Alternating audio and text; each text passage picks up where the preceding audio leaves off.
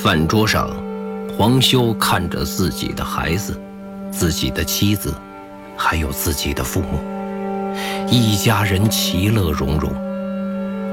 黄修看着这个场景，既痴迷又疏离。这一切，难道真的都是假象吗？夜晚。黄修躺在床上，听着身边的苏静均匀而又稳定的呼吸声，一切都是那么的真实。他忍不住转头看着苏静美丽的侧脸，他想象不出，如果没有他的日子，他将会如何去度过。黄修。一丝睡意都没有。他面临着一个选择，他不可能忽视掉孟浩然对他说的每一句话，他也不可能把现在的一切全都抹去。什么是真实？什么是假象？我该面对一个糟糕的真实世界。还是活在一个让人幸福的幻想世界里呢？在那个世界中，我一无所有；在这个世界中，我拥有幸福的一切。黄修在床上翻来覆去，他始终睡不着，不自觉的又想到了虚无之地的黄大人。黄大人是真的吗？还是我濒临死亡的幻觉。黄潇又开启了新的思索，他情不自禁地看着自己的手，感受着握紧拳头的力量。但是这力量却不是假的。黄潇站起来，走到床边，看着天上的月亮。孟浩然，如果是你。你会怎么选呢？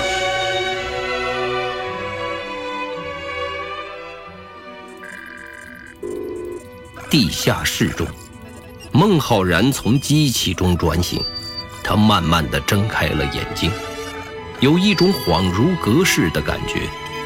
这种超越时间、超越维度的体验，让他疲惫不堪。但是他知道，现在不是休息的时候。他赶紧从机器中走下来，去查看黄修的情况。黄修依然紧闭着双眼，没有任何苏醒的特征。但是机器只留给黄修很短的时间。孟浩然为了唤醒黄修，只是给机器换了临时备用的零件。在这么强大的电压下，备用零件不会坚持很久。孟浩然焦急地看着黄潇，黄潇，时间真的不多了，赶紧做出选择吧。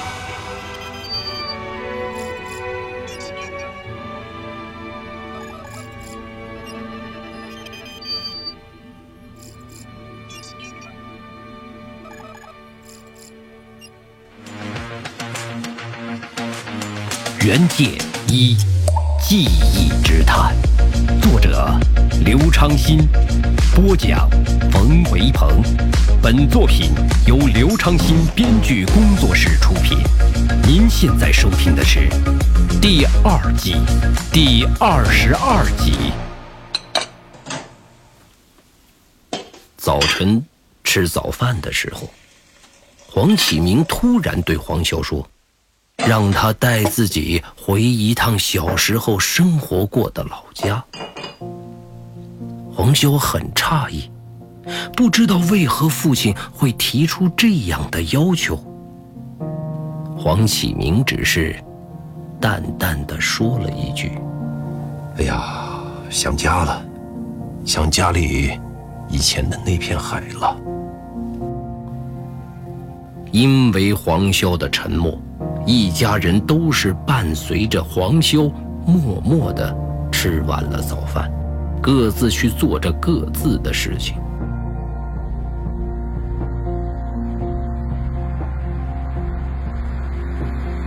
黄潇开着车，载着父亲前往他小时候住过的老家。父子两人一路无话。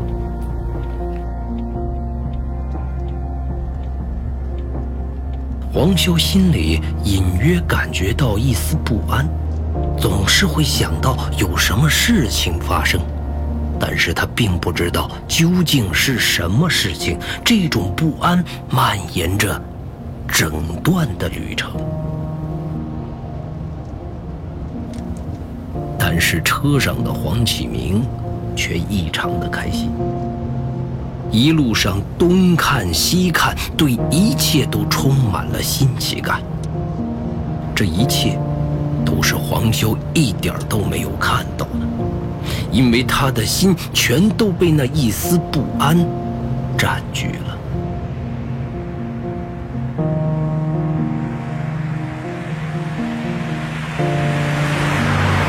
黄修开车在环山公路上。突然，一片亮光横在黄潇的眼前，他被晃得有一两秒钟睁不开眼睛，他只能放慢车速。突然，他透过公路的尽头看到了一大片的闪亮。等他意识到的时候，发现那是大海在反射着太阳的金黄，那种一片一片的金黄让黄潇。他不自觉地放慢车速，不想错过这美景。大脑又情不自禁地想起自己小时候和父亲第一次从长途车上下来，看到的那一大片的海，几近一模一样，也是那样的金黄，那样的宽广。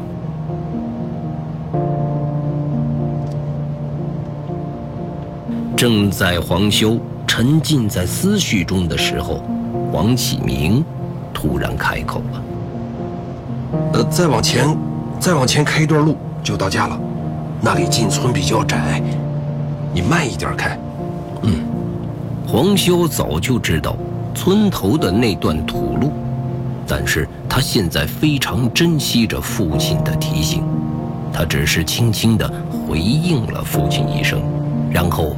继续专心开车。没过多久，他们就来到了父亲和黄潇记忆中的那条土路上。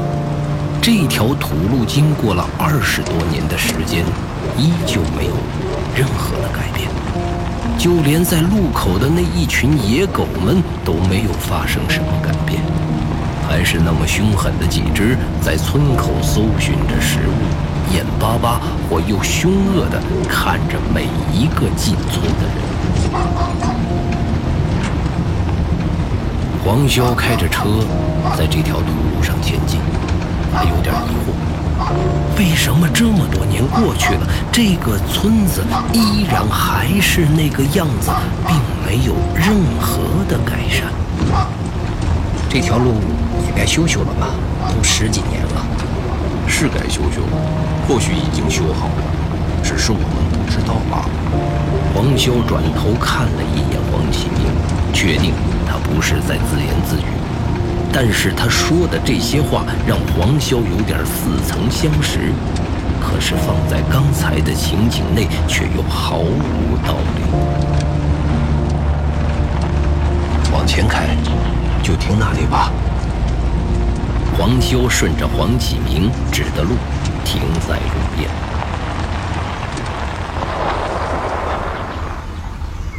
父子两人从车上走了下来，顺着一条下海的蜿蜒小路，向着沙滩走去。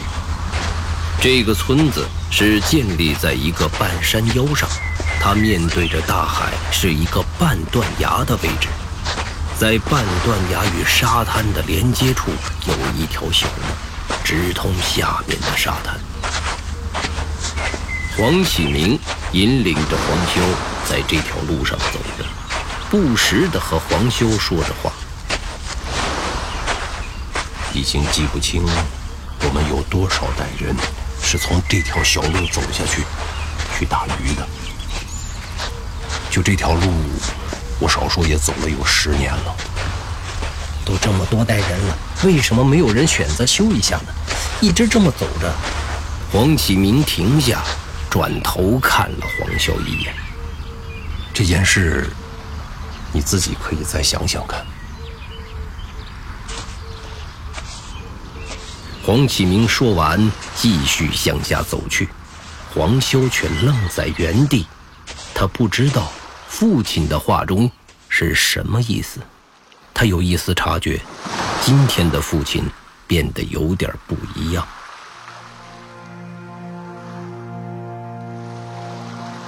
两父子一前一后的走下了断崖，进入沙滩的区域。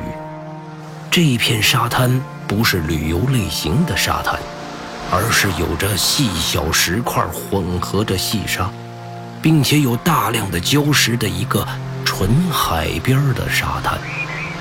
沙滩上晾晒着一些鱼干和一些海植物类的食材。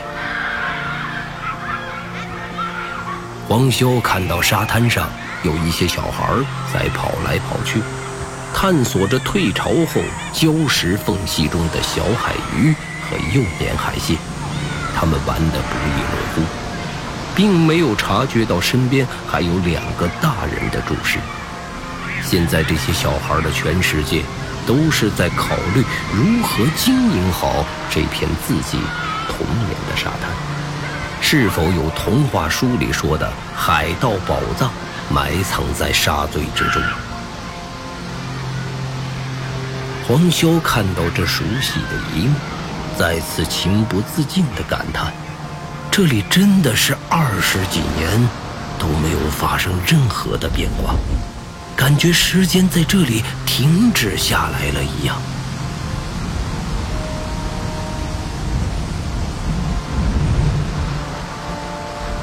黄潇享受着海风的吹拂，这一段时间的阴霾。似乎在海风的吹拂下，已经烟消云散。他看着大海，更加的肯定这一切的真实。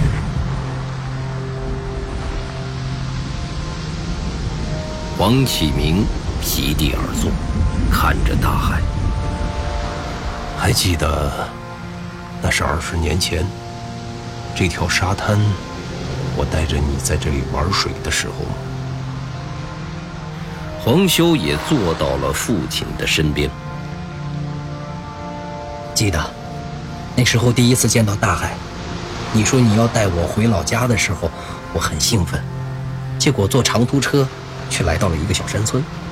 那时候我就很不开心，穷乡僻壤的，什么东西都没有，路还那么远。黄启明笑了笑。等待着黄潇继续说下去。黄潇也顿了顿，他开始回忆了一下，他不想忘记当初的那一丝一毫的快乐感受。那时候我就不高兴，一直嚷嚷着要回家，不想回老家。结果你一直不说话，就领着我向前走。那时候我也不敢说话了，你当时的表情挺严肃的。以前家里来客人，永远滔滔不绝的人是你，结果回到了老家，却几乎都不开口。现在你知道是什么原因了吧？我知道了，近乡情更切。对不起啊，还是有点抱歉呢。什么？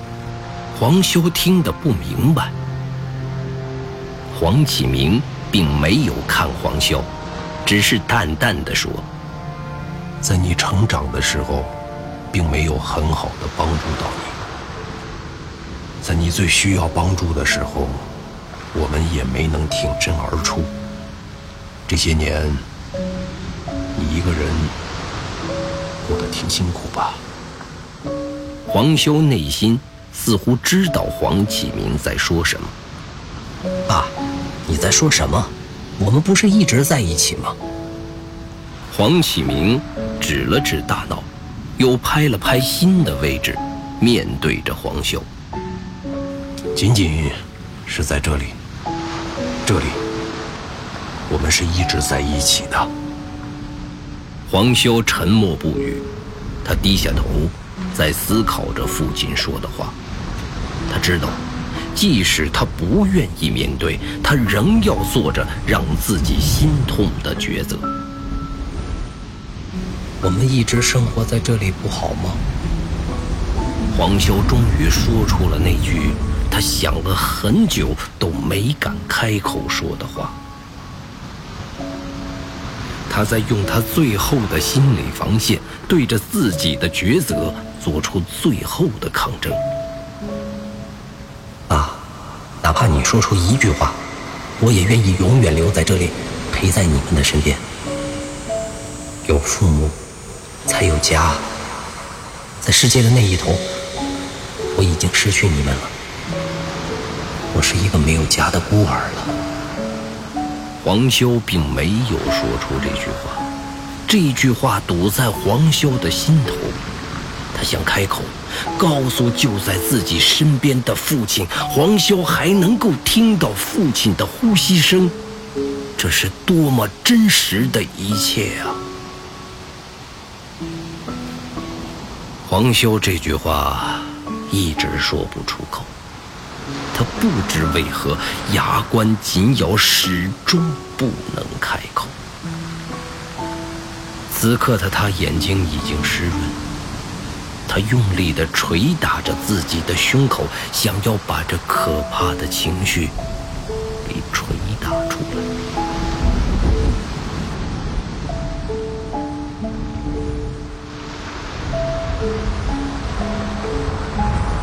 你看前面。黄启明突然开口，让黄潇向前面的沙滩和海水接壤的地方望去。你看，那是什么？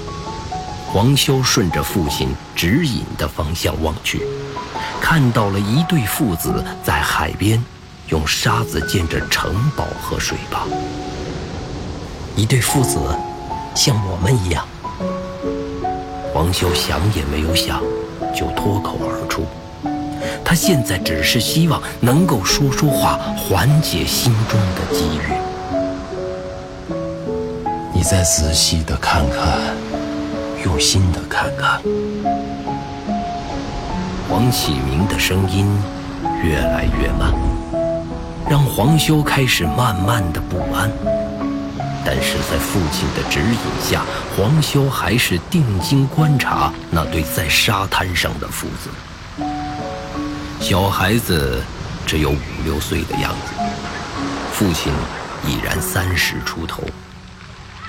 年轻的父亲戴着厚厚的眼镜，在耐心地指导着自己的孩子如何完美地在沙滩上堆砌出城堡的造型。但是海浪数次的冲刷，总是把小孩费尽心思堆砌的城堡给冲得支离破碎、面目全非。小孩开始不断的心灰意冷，他想要放弃，但是年轻的父亲却在一旁帮助小孩建立一个高高的水坝，挡住了海浪的冲刷。小孩不明白为什么要这样做，抬起头看着父亲。爸爸，我们不玩了吧？每次我的城堡都会输给这讨厌的海水，我不想玩了。啊，是这样啊？那我们岂不是要认输了吗？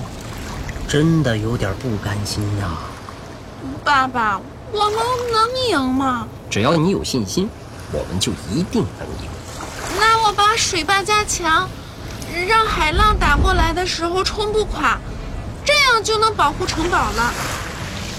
小孩说着，开始在沙滩上挖了很多的沙子，在城堡的前面垒起来又宽又抗撞的水坝。果不其然，当海水冲刷过来的时候，被水坝挡了下来，海水被分到了两边，完全的绕过了城堡。小孩看到城堡已经不受海水的威胁的时候，开始专心的修缮他的城堡。他开始给城堡做很多的房间，做很多的防御堡垒，做了皇宫、皇位，还有高高大大的城楼。父亲赞许地看着小孩在游戏中忘我的享受，不时。也会搭把手，把城堡的城墙塑造得更有立体感。不一会儿，城堡在水坝的保护下已然成型，变成了有模有样的建筑物。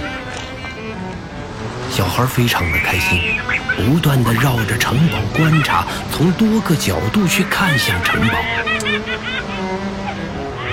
这是这个小孩人生的第一个艺术品，将会永远的珍藏在他的记忆中，直到死亡的那一天。即使是这样，他通过故事的方式不断的流传给下一代，永远存在。但是，大海是无情的。他不会因为一个小孩付出了一整天的劳动而停止，他更不会因为一个厚重的水坝而放弃。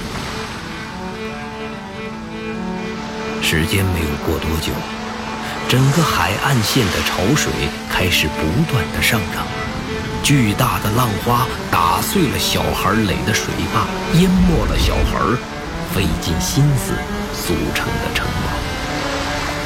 伴随着小孩的哭声，城堡在海水中慢慢的瓦解，成了一堆沙土。在海水的几次冲刷之下，城堡已经夷为平地，再也看不出原来的模样。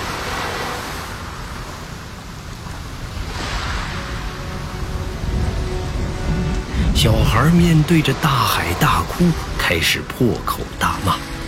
他那年龄学到的一切有关咒骂的词语，都用在了面前的大海上。但是，大海依然不为所动，甚至更加猛烈，泛起的浪花直接把小孩击倒。小孩停止了哭泣，坐在沙滩上，转头看着自己的父亲。父亲适时地走上前，把小孩抱起来，放到了海水无法企及的地方。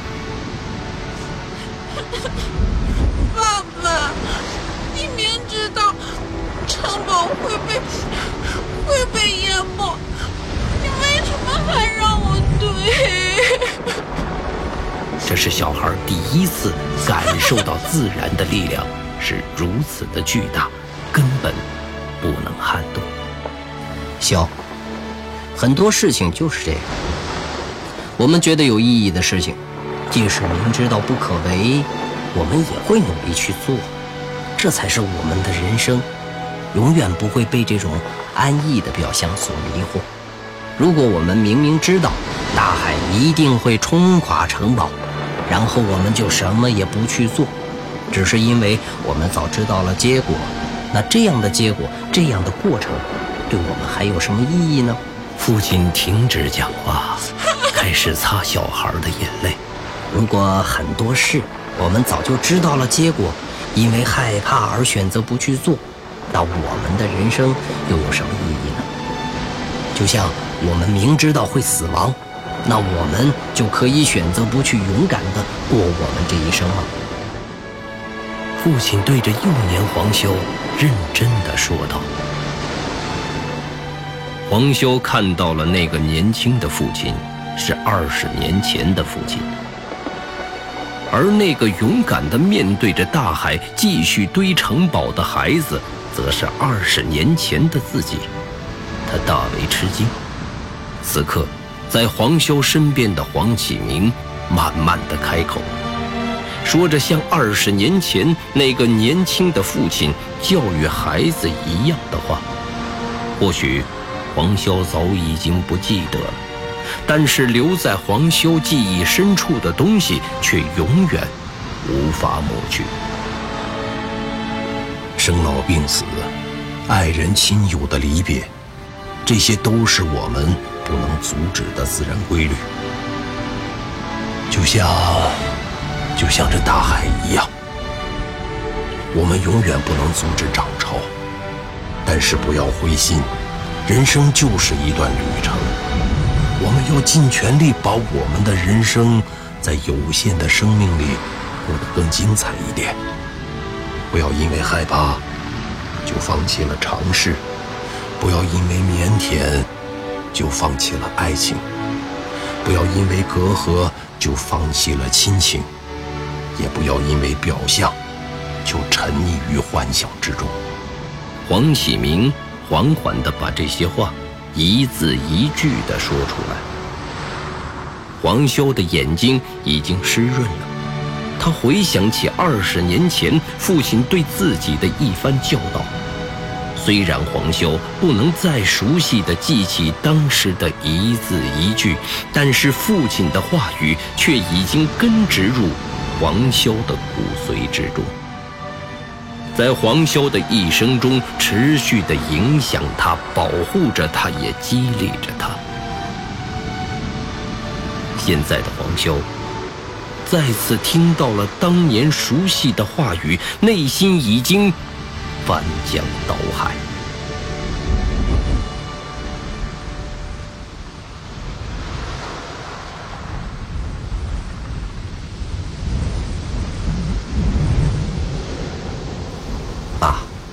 我现在真的不想离开你们，我只想陪在你们的身边，孝顺你和妈，和你们永远在一起，永远都不分开。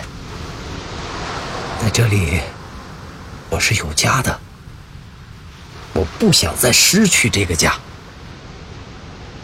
黄潇终于开口了，开口的同时，他也妥协了，相信了自己的处境，但是，他就是不愿意改变。现在的改变，意味着黄修将会再次失去现在自己所有的一切，以及所梦想的一切。黄修，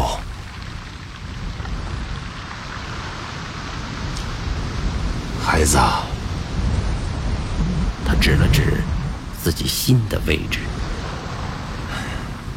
你的家呀，永远都在这里。黄潇深深地吸了一口气，他开始慌乱了。他内心担心的一切正在发生着。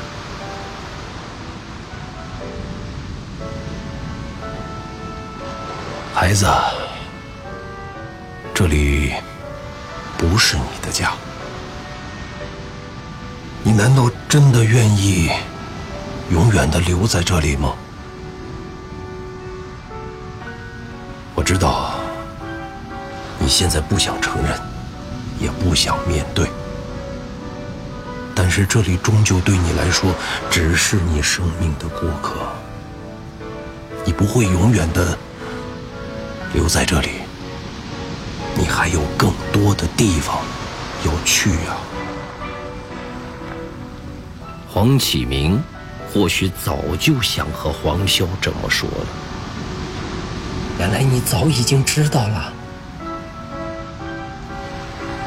黄潇缓缓地开口，说这句话的时候，好像用尽了全身的力气一样。黄潇此刻的感觉，就像小时候的自己一样，在这片沙滩上，无力地看着海水侵吞自己精心打造的城堡，眼看着水坝。被海水击毁，城堡被海水吞没。不，其实是你早已经知道了，但是你却下不了决心。王潇抬起头，看着远处童年的时候的那对父子。父亲牵着儿子，慢慢的远离了城堡，只是留下了一个依稀的背影，越来越远。对不起，儿子，这次我就不能带你一起走了，只有你一个人独自前行。我知道，我极力的避免这一天。但是终究还是发生了。不过这段时间我过得也很幸福。但是我一直想问一件事：你究竟是什么？黄潇认真地看着黄启明，在他的眼中，如果这一切都是自己的幻想世界，那么眼前的人究竟是什么？为什么会告诉自己要离开这里？在幻想世界中，这一切都显得既真实又虚幻。傻孩子，我是你爸呀！黄启明看着黄潇，开心的笑，黄潇也跟着黄启明一起轻松的笑。对呀，不管是幻想世界、现实世界，还是记忆世界都好。父亲是永远的臂膀，支持着一个男孩变成男人的改变，也是守卫着一个家的最真实的存在。不管父亲怎样，他在孩子的眼中永远都是顶天立地的存在着。